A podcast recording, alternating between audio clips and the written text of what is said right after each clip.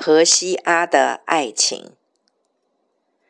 亲爱的，我相信上帝一定是在你的生命中放了什么特别的特质，他才会将这么不容易的十字架放在你的肩上，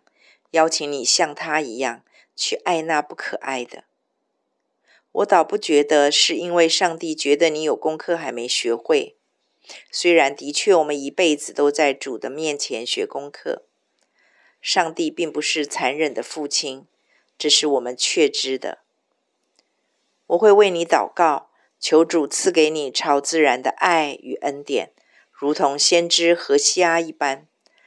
即使在世人的眼光来看，上帝要他去爱的对象是那么的不堪又可憎，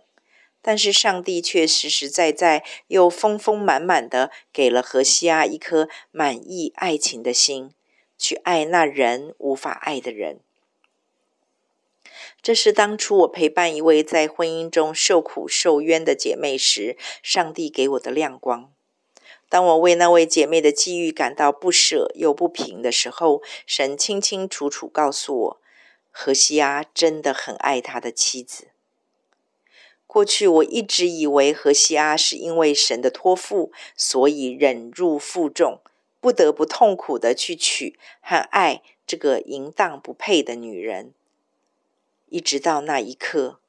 我才恍然明白，原来上帝给荷西阿沉重使命的同时，也已经赋予他同等甚至超越的丰厚爱情了。所以，我会朝这个方向为亲爱的你祷告。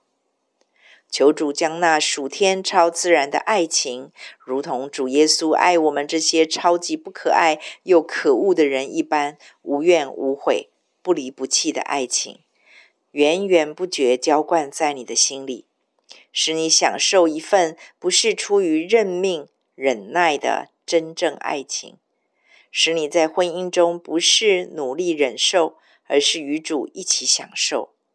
听起来完全匪夷所思，根本就是不可能的天方夜谭。但是，这岂不就是我们信仰的可贵和迷人之处吗？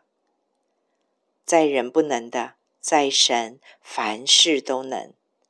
你愿意跟我一起这样祷告吗？